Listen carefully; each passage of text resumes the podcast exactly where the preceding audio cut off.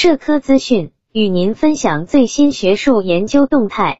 大家好，欢迎收听中国社会科学网音频节目《史记与韩城学术研讨会》暨陕西司马迁研究会二零二零年学术年会近日在司马迁故里陕西韩城召开，与会专家学者积极探讨《史记》本身的价值以及研究的历史。现状和研究方法。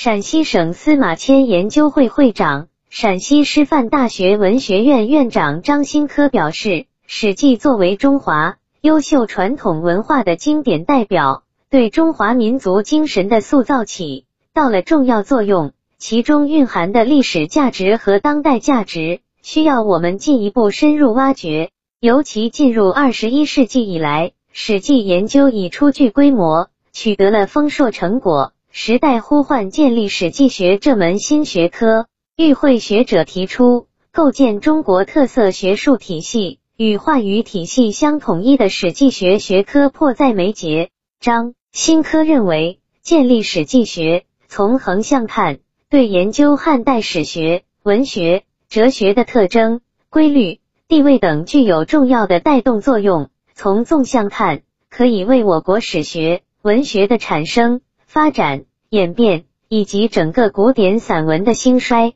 提供某些规律性的论证。从总体上看，对于继承中华优秀传统文化、建设社会主义精神文明，具有积极的促进作用。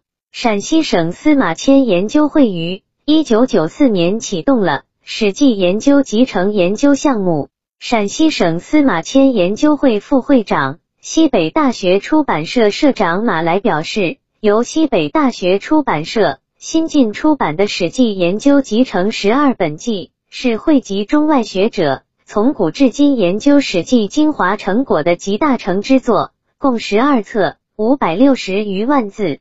该书以时间为序，以会校、会注、会评的编纂方式为纲，全面展现了两千多年《史记》研究成果。并插入编者案，表达编者的个人见解。每册前有题解，后有研究综述和引用文献及资料，总结《史记》研究的学术脉络。《史记》研究集成的史表、八书、三十世家、七十列传等部分也将陆续出版。会议由陕西省司马迁研究会、中共韩城市委宣传部、陕西司马迁史记博物馆主办。本期节目就到这里。如果您想收听更多音频节目，获取更多学术资讯，请关注和订阅中国社会科学网。让我们携手共同打造哲学社会科学爱好者的精神家园。感谢您的收听，我们下期再见。